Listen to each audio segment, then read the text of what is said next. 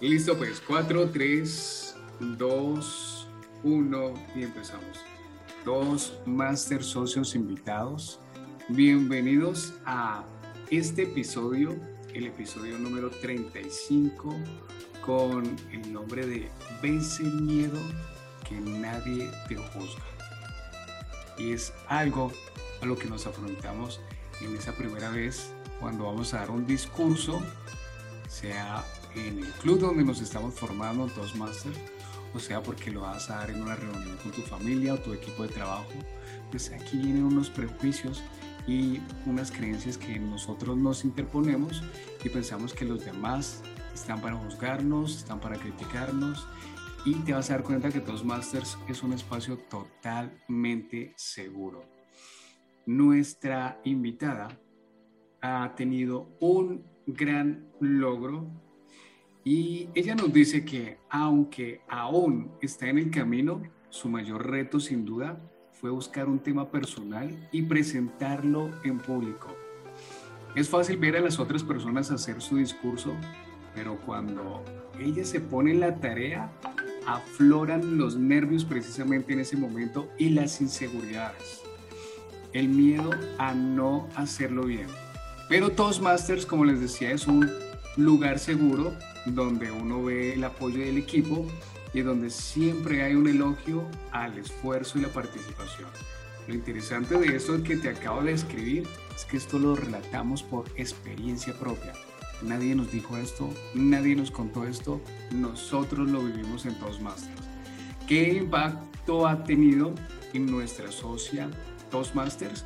Pues desde que entró en Toastmasters y le hicieron la primera evaluación de muletillas, vivo o vive encontrando muletillas por todas partes, pues yo me siento muy identificada con ella, porque yo recuerdo que cuando yo empecé a descubrir, a ser consciente de mis muletillas, yo soy una persona que suele escuchar muchas conferencias en YouTube y precisamente prestaba mucha atención a la manera de expresarse de estos conferencistas y del tipo de muletillas que utilizaban.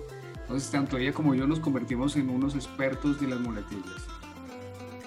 Dice y nos cuenta que hace poco tiempo el gerente del proyecto donde se desempeña o donde ella en ese momento se desempeña, se fue a otro puesto de trabajo y ella decidió hacer un breve mensaje de agradecimiento y reconocimiento de su labor, cosa que jamás, nunca antes hubiese ocurrido. Pues esta es la seguridad que te puede dar también a ti Toastmasters. María Teresa González, nacida en un pueblito de Ávila, España, y que por circunstancias de la vida vive ahora en Panamá, porque ella pertenece a Toastmasters Latam, se siente muy, muy agradecida por la acogida de este país. Es una ingeniera mecánica, se desarrolla como administradora de proyectos de construcción en una empresa española con sede en Panamá le entusiasma la cocina y le encanta cocinar para su familia y sus amigos. María Teresa, ¿cómo estás? Muy buenas noches. Hoy estamos grabando este episodio por la noche. ¿Cómo vas? Hola, buenas noches, Diego. Pues mira, encantada de estar aquí contigo. Gracias por la invitación y bueno, esperando que a la gente le, le guste esta nueva podcast que tú amablemente nos regalas cada semana. Así es, hoy completamos el episodio 35. Lo interesante es que ahí compartimos nuestras propias experiencias, nuestros aprendizajes, para que sirvan tanto de inspiración como de ejemplo para los nuevos, actuales socios de Toastmasters. Iniciemos, María, vámonos de una vez con el tema principal. Y cuéntanos algo. ¿Cuáles son esos mayores temores a los que nosotros tendemos a hacerlos crecer, hacerlos potencial mentalmente? Porque a lo mejor esos temores pueden ser tan pequeños como un enano, pero nosotros terminamos haciéndolos tan grandes como un gigante. ¿Cuáles son esos temores que a lo mejor tú te enfrentaste y has visto en los discursos y las participaciones de los demás miembros? Claro, Diego. Bueno, la verdad es que hablar en público para mí siempre ha representado un reto pues por eso mismo, porque piensas que cuando te vas a poner a hablar se te, te vas a quedar en blanco, no vas a poder recordar aquello que querías decir, empiezas a titubear, sientes miedo que el público te juzgue, que piensen, ah, mira, esta persona, ¿qué nos va a decir? ¿Qué tontería cuenta? Y ya no te cuento si lo que vas a decir es algo de tu vida personal, como ocurre normalmente en un rompehielo, que sientes que nadie le va a interesar esa historia que tú vas a contar. Entonces, bueno, te llenas de inseguridades, nervios, la, la voz te tiembla eh, pero bueno, es un reto que, que, hay que afrontar y que definitivamente la forma de vencerlo es darse en la tarea y, y ponerse en ello. Ay, María, contabas todo esto y yo me sentía, me daba una risa, pero una risa porque yo recordaba y me sentía identificado. Y yo hacía mi, mi discurso y pensaba, bueno, pero esto a quién le va a interesar? Mm, y llegué la primera vez y qué tal me critiquen y qué tal me juzguen. No, yo para qué vine aquí a ser expuesto sin que sin conocer estas personas, además qué dirán de mí. Y bueno, me di cuenta cómo era el ambiente de todos Masters, un ambiente seguro donde tú recibes una retroalimentación y una oportunidad de mejora. Y mediante iba presentando mis discursos, me iba preparando mucho más, pero aún así aparecían esos pequeños esas pequeñas circunstancias donde a lo mejor algo importante que yo tenía planeado se me olvidaba. O a lo mejor, tal cual como tú lo describías, yo sentía que la voz me cambiaba. Digamos, puedo tener una voz un poquito más gruesa, pero en el momento me quedaba mucho más aguda. Fíjate que quiero darle un consejo a las personas que nos están escuchando, y es que cuando sienten esa sensación, esos nervios, esa ansiedad y ese temor, identifiquen una persona con la que tengan empatía. ¿Cómo podemos identificarla? Porque es la persona que está con una sonrisa en la cara, que nos está prestando plenamente atención. Y esa persona va a activar nuestras neuronas espejo y también nos va a dar esa seguridad y va a bajar ese estado emocional de ansiedad y nos va a hacer sentir mucho más tranquilos. María, Dime tú cómo has afrontado todos estos temores. Cuéntanos cómo has tú venido afrontando todos estos temores, puesto que nos compartes que, al igual que yo, teníamos esos miedos.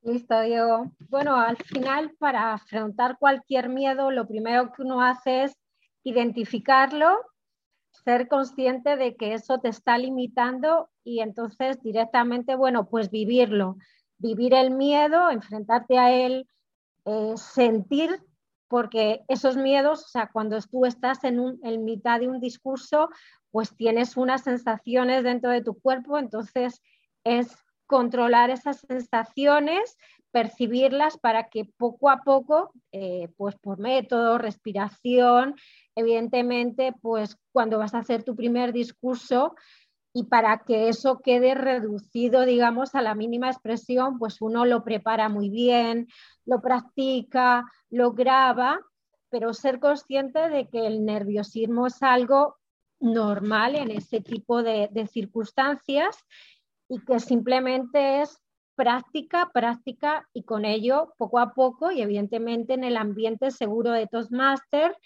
donde nadie te va a juzgar, donde eh, más allá de que te puedan decir dónde tú puedes mejorar, eh, ninguna de esas críticas es destructiva, todo lo contrario. Entonces, eh, definitivamente es enfrentarte al miedo, vencerlo y tirar adelante, seguir tu camino y aprender de tus compañeros y, y de sus consejos. María Teresa, dices algo tan importante con estas tres palabras, identificarlo, ser consciente y afrontarlo. Pues nosotros lo identificamos precisamente por medio de la retroalimentación que recibimos cuando estamos dando el discurso y somos retroalimentados por los evaluadores generales que utilizando técnicas, en este caso voy a mencionar la técnica sandwich, que es cuando describe lo positivo que hiciste. En la mitad de ese sándwich está la carnecita, está lo más carnudo que están tus oportunidades de mejora. Y al final de ese sándwich vuelve a darte una retroalimentación positiva de lo bien que hiciste en tu discurso, pues es en ese momento donde nosotros pasamos de identificarlo a empezar a ser plenamente conscientes. Ustedes recuerdan que yo les decía que uno de los logros de María Antonieta fue precisamente empezar a identificar sus moletillas y ella las hizo consciente por medio también del el uso de las demás personas. No necesariamente esas personas deben ser socios o socias del club, pueden ser amistades, puede ser mi pareja, puede ser compañeros de trabajo, y nosotros empezamos a tener una escucha más activa e identificar ese tipo de moletillas. Y pasa el tercer punto, que es afrontarlo. ¿Cómo lo afrontamos? Bueno, María Teresa nos decía que ella lo afronta por medio de la práctica, de la repetición, de estar preparando sus discursos, de presentar cada 15, cada 20 días sus discursos. Esa es la mejor manera de afrontarlos. Y María Antonieta, dime una cosa, ¿qué hubiese pasado en tu profesión si tú te hubieses permitido ser dominada por esos pensamientos y esas creencias limitantes que te decían, oye, pero tú no tienes el talento para esto. Pero ¿quién te crees tú para ir a hablar? Pero si es que tu tema, lo que tú vas a hablar, ¿a quién le va a importar? ¿Cómo rompiste esto? Bien, Diego. Bueno, al final, em, dejarte dominar por los miedos, lo único que te impide es tu propio crecimiento, incluso en muchas ocasiones, pues frustración, porque te gustaría hacer algo, pero te limita el miedo a no hacerlo bien. Y bueno, pues al final ocurre que los semejantes a ti lo hacen, no pasa nada, todos nos equivocamos, todos tenemos un mal día, pero en la práctica se va haciendo el maestro. Entonces, eh, bueno, considero que ha sido muy importante para mí eh, digamos que a nivel profesional todavía no he tenido una oportunidad de, tener que hacer un discurso importante, pero bueno, eh, como tú mismo comentabas que, te había dicho anteriormente, pues di un discurso de despedida del jefe de nuestro proyecto, que definitivamente en otro momento ni se me hubiera ocurrido, ni me hubiera atrevido. Y aunque lo típico entre compañeros, siempre alguien te comenta, oye, pero estabas nerviosa, oye, pues bueno, yo tenía, podía decir, bueno, me sentí nervioso, pero lo hice y la próxima vez seguro que lo haré mejor. Entonces, em, realmente me, sentí, me sentí muy orgullosa. Mira, María Teresa, que mencionas algo muy interesante, es que dices que eh, profesionalmente todavía no has tenido esa oportunidad. Esa frase yo la mencionaba en una de mis entrevistas, si no estoy mal, fue con Jimmy Morales, donde decía que la oportunidad llega para quien está preparado. Tú estás ya preparándote. Cuando llegue esa oportunidad te vas a sentir con más confianza, te vas a sentir con los conocimientos, con las habilidades para poder impactar con el mensaje que quieres compartir con tu audiencia. ¿Qué llamado a la acción, María Teresa, vamos a hacer a esos socios actuales y muy importante, a los futuros socios? ¿Cuál es ese llamado a la acción? Pues bueno, yo les diría que el programa Toastmaster, por así decirlo, es 100% recomendado porque mm, practicas tu oratoria, tu liderazgo en un sitio seguro, eh, donde hay personas que tienen más conocimiento porque llevan más tiempo, pero hay otros que están en tu mismo nivel. Entonces, bueno, recibes esa retroalimentación, que siempre la crítica es constructiva para apoyarte, darte ánimos, como tú dices, eh, siempre se empieza por todo lo bueno que has hecho y, aunque no lo creamos, todas las personas tenemos algo que hacemos bien. Yo en mi primer rompehielos, pues bueno, hablé sobre algo concreto que me ocurrió cuando estaba en el instituto y, bueno, pues como que muchísima gente me dijo que les encantó la forma en la que yo contaba la historia, No sé si porque tengo tres hijos y les he leído muchos cuentos o qué, pero bueno, pues a lo mejor es un talento que tengo ahí oculto y que no le dejaba aflorar por eso mismo, ¿no? Por el miedo. Entonces, 100% recomendado y, que no tengan miedo, que se acerquen a un club, que los hay en todos los sitios. Incluso, bueno, pues nosotros, eh, Toastmaster somos totalmente virtuales porque estamos gente de, de diferentes países. Entonces, bueno, siempre tiene uno un jueves, un ratito, voy a visitar, veo cómo son las sesiones, me animo a hacer algo en Table Topics eh, o veo las evaluaciones y, ahí poco a poco que te vaya surgiendo el gusanillo de yo también quiero hacerlo y por qué no. María Teresa, ¿qué te parece si tú y yo le damos un consejo a las personas que van a preparar sus rompehielos y que tal vez les invadan este tipo de pensamientos que provienen de ese síndrome del impostor? Voy a empezar a darles un consejo que es un consejo que también recibí y es, mira, disfruta de ese primer discurso, recuerda, rememóralo, manténlo presente siempre porque lo hiciste con bastante tranquilidad y lo disfrutaste. No te enfoques en la cantidad de muletillas que puedes llegar a decir, enfócate en transmitir un mensaje con tranquilidad, con serenidad, pero más importante aún, disfruta. Disfruta de ese primer discurso. ¿Qué consejo vas a dar tú, María Teresa, para quienes preparan y están a punto de dar su primer rompehielos? Pues mi consejo sería que no se preocupen tanto por el tema porque a veces nos volvemos locos buscando el tema que creemos que nuestra audiencia le puede gustar, pero al final cualquier vivencia personal, por tonta o estúpida que parezca, pues a todos nos ha pasado algo parecido, has vivido eh, cosas eh, equivalentes y, y, bueno, probablemente lo que hagas sea traer recuerdos equivalentes a esas personas, a actuación con tu mamá, con tu papá en el colegio, todos hemos vivido cosas parecidas y al final pues son interesantes y sobre todo porque te hacen rememorar a ti mismo una experiencia equivalente que, que bueno, siempre te aporta algo más y te deja... Eh, ese recuerdo por más tiempo. Es muy bella esa primera vez, ese primer discurso, así que hay que disfrutarlo. Recuerden, este episodio es el número 35 y tiene como nombre Vence el miedo, nadie te, te juzga en Toastmasters. Mi nombre es Diego Reyes y agradezco a todos ustedes por escuchado este episodio.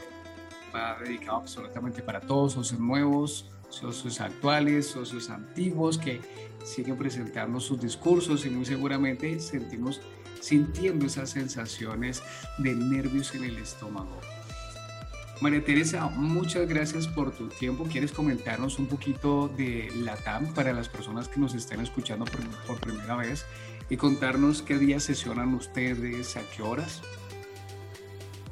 Sí, Diego. Eh, bueno, pues Toastmaster Latam, como les estaba diciendo anteriormente, es un club totalmente virtual, dado a que eh, participan personas de diferentes países. Hacemos sesión los jueves a las seis y media, pero un jueves sí, un jueves no, eh, por ejemplo, este jueves, eh, día 3 de febrero, tendremos sesión, es a las seis y media en horario Panamá.